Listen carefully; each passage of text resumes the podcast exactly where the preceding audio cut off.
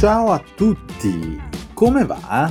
Sono Renato Marinelli e vi do il mio benvenuto a questo episodio numero 17 del Fluency News. Questa serie di podcast è pensata per farti praticare, migliorare il tuo ascolto e la tua comprensione in italiano grazie alle notizie da tutto il mondo che pubblichiamo settimanalmente.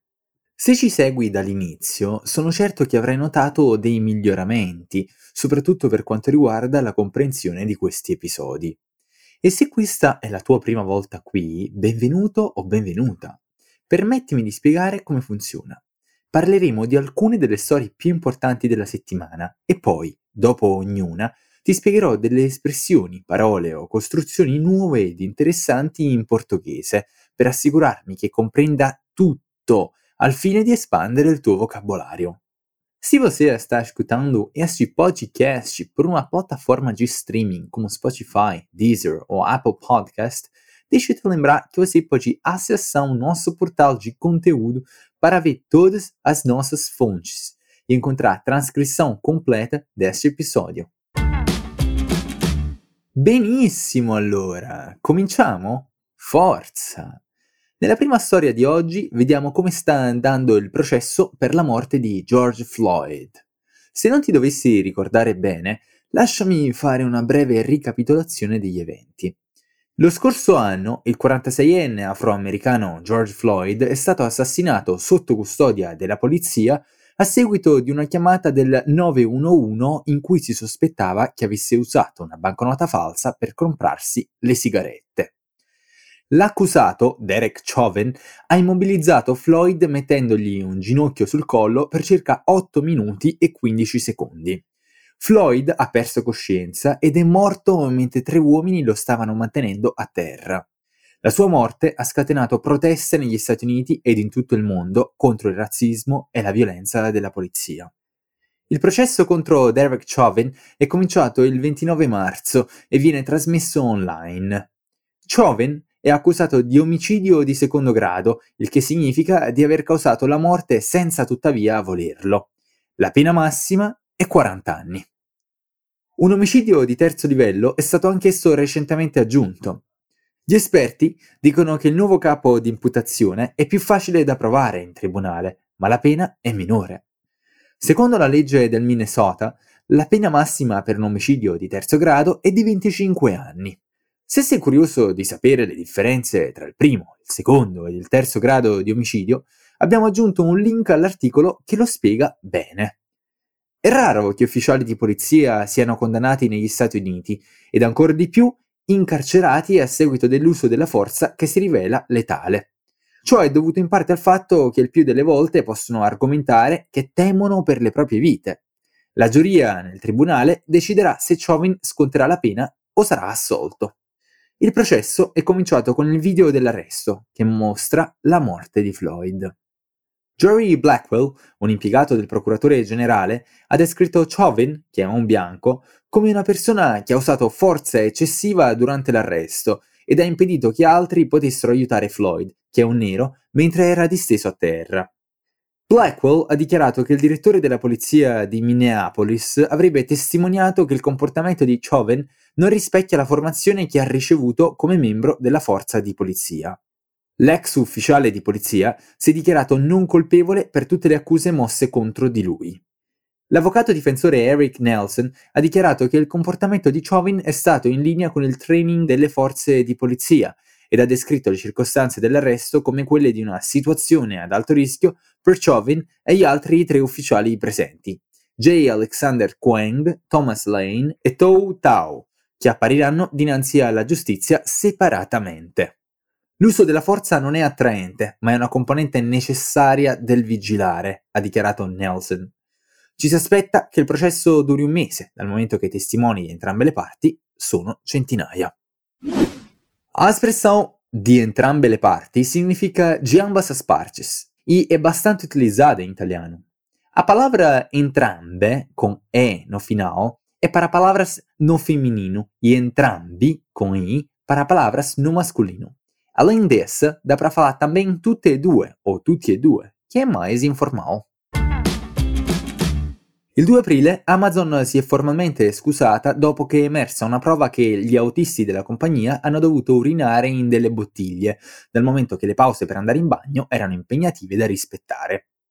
La controversia è sorta dopo che Mark Pauken, del Partito Democratico del Wisconsin, ha riportato in un tweet che i lavoratori hanno dovuto urinare in delle bottiglie di plastica, L'account Twitter ufficiale di Amazon ha risposto dicendo che non vi era alcuna verità nella dichiarazione, aggiungendo se fosse vero nessuno lavorerebbe per noi. Vari giornali hanno citato numerosi impiegati Amazon che hanno confermato che non avevano altra scelta se non di urinare nelle bottiglie di plastica mentre lavoravano. Hanno anche descritto pratiche lavorative estenuanti sia nei centri di spedizione che per il settore delle consegne. La scusa e la ritrattazione di Amazon sono state sappiamo che gli autisti possono avere danno dei problemi a trovare dei bagni a causa del traffico, a causa degli itinerari in zone rurali e questo è stato specialmente il caso durante la pandemia, quando molti bagni pubblici sono stati chiusi. Ha poi dichiarato che il problema era di lunga durata e di tutto il settore e che vorrebbero risolverlo. Nessa parte, encontramos uma palavra talvez um pouco desconhecida, ritrattazione. In La scusa e la ritrattazione di Amazon sono state. Ritrattare, in italiano, significa mudar o próprio pensamento, a própria ideia ou versão dos eventos, como neste caso, para chegar mais próximo à versão da outra parte, que nesse caso seria aquela dos trabalhadores da Amazon. Pois, a companhia, falou primeiro que isso tudo não era verdade, e depois ficou um pouco mais leve, fazendo essa ritrattazione, ou seja, admitindo que na verdade o problema existe, mas falando que não é por culpa deles. Benissimo! Ed ora l'ultima storia del giorno, prima che parliamo delle buone notizie. I casi Covid in India hanno superato la soglia dei 100.000 infetti in un solo giorno. Lunedì 5 aprile l'India è diventato il secondo paese dopo gli Stati Uniti a registrare più di 100.000 nuovi casi di coronavirus in un solo giorno. I casi sono risaliti da quando il paese aveva presentato un numero molto basso di infezioni per più mesi fino ad inizio febbraio, quando le autorità hanno alleggerito gran parte delle restrizioni e le persone hanno in gran parte smesso di usare mascherine e di seguire il distanziamento sociale. Con 103.558 nuovi casi, l'India ha ora riportato 12,6 milioni di casi, il numero più alto dopo gli Stati Uniti ed il Brasile. I dati del Ministero della Salute hanno dimostrato. Le morti sono salite a 478 in totale, ancora uno dei paesi più bassi del mondo, alzando il totale a 165.101. Le varianti più virali potrebbero aver giocato un ruolo in questo secondo picco, alcuni epidemiologi hanno detto.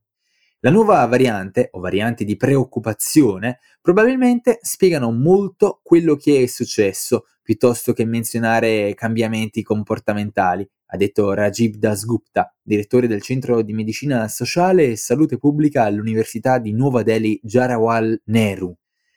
L'India ha trovato centinaia di nuovi casi della variante del virus incontrato per la prima volta nel Regno Unito, in Sudafrica ed in Brasile. A proposito delle nuove varianti, un eh, piccolo trial ha mostrato che il vaccino Pfizer-BioNTech protegge completamente le persone dalla variante che circola principalmente in Sudafrica. Le compagnie hanno annunciato la notizia positiva in un comunicato stampa, dicendo che i ricercatori hanno bisogno di più dati per confermare che il risultato è un modo per essere ottimisti su come i vaccini stanno rispondendo alle condizioni del mondo reale. Il messaggio sottostante è che i vaccini rispondono molto bene nel mondo reale. L'esperto di malattie infettive Anthony Fauci ha dichiarato alla Casa Bianca durante la conferenza Covid-19 venerdì 2 aprile. Funzionano contro le varianti, anche se abbiamo bisogno di più dati per confermare la loro efficacia dopo sei mesi e sugli adolescenti. Una ragione molto, ma molto buona per vaccinarsi appena diventa possibile per tutti. Será que você já ouviu essa expressão jogar um ruolo? Essa aqui é uma forma muito utilizada para dizer desempenhar um papel, como no exemplo le varianti potrebbero aver giocato ruolo in questo secondo picco, che si refere ao papel das variantes do vírus em espalhar até mais as infecções. In italiano dá para dizer tanto giocare un ruolo quanto svolgere un ruolo. Entrambi, ambos, são muito utilizados. Bene, ed ora che ne dici di passare a delle belle notizie? Un nuovo vaccino per la prevenzione dell'HIV si è dimostrato promettente durante la prima fase di sperimentazione, riportato Yavi e Script Research. Il vaccino è stato capace di bersagliare le cellule immuni desiderate e potrebbe diventare il primo passo di una strategia di vaccino multi-step per combattere l'HIV e altre malattie virali.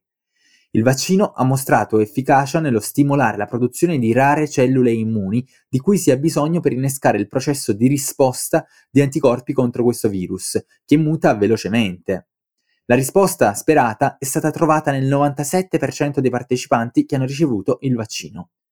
Uno dei principali ricercatori dell'esperimento, dottor Julie McElrath, vicepresidente senior e direttore del Fred Hutch Vaccine and Infectious Disease Division, ha dichiarato che l'esperimento è stato un grande traguardo nello studio del vaccino all'HIV, aggiungendo che hanno provato il successo al primo step di un processo per indurre anticorpi generali neutralizzanti contro l'HIV-1. Pazzesco, vero? L'HIV ha infettato più di 38 milioni di persone in tutto il mondo e c'è finalmente un po' di progresso per fermare questo virus ad alto potenziale di mutazione.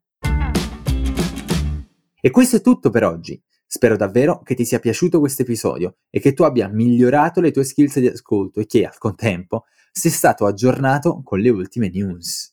E se você quer evoluir o seu inglês, espanhol, francês, italiano, alemão, japonês ou mandarim, aprendendo com os professores da Fluency TV, inscreva-se na nossa lista de espera. Assim, quando a gente abrir uma nova turma, você vai ter uma chance ainda melhor de conseguir uma vaga. É só se inscrever clicando no link na descrição deste episódio. É super rápido e assim você não arrisca perder a próxima turma e ficar meses esperando uma nova chance. C'è un nuovo episodio del Fluency News ogni settimana e ti aspetteremo. Un abbraccio e a presto!